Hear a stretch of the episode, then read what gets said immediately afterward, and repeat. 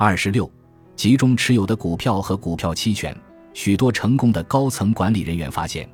他们往往会受到幸运女神的眷顾，即他们持有自己公司超大仓位的股票和股票期权。对于企业界的许多人，而不仅仅是硅谷的那些人而言，持有那些通过有机增长、合并或收购而成长为大型企业的中小企业的股票和股票期权，一直是其财富的主要来源。大量集中持有雇主股票及股票期权仓位。从根本上说是一个冒险的举动，大多数高管对这一点心知肚明，但高管们往往难以分散这些仓位。具体原因包括迷恋在公司里的舒适感和熟悉度，对公司表示忠诚，害怕被树立为对公司不忠的典型，对该公司的日常运作有清晰的了解，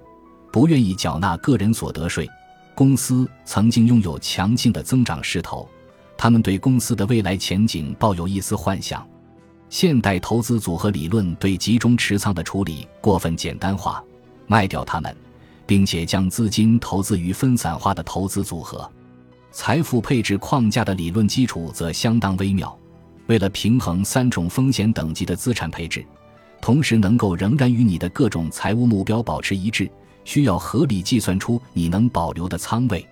财富配置框架理论采取的措施则相对简单，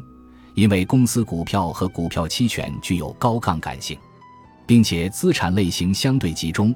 它们应属于梦想型风险等级。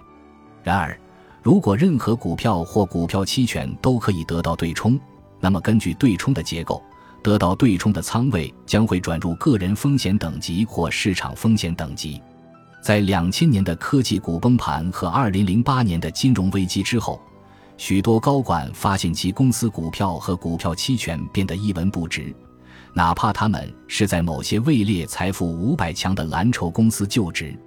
因此，你很难将高风险的成分从集中持有的股票和股票期权这类高收益资产中分离出来。你也不应该指望这些资产能够为养老提供资金支持。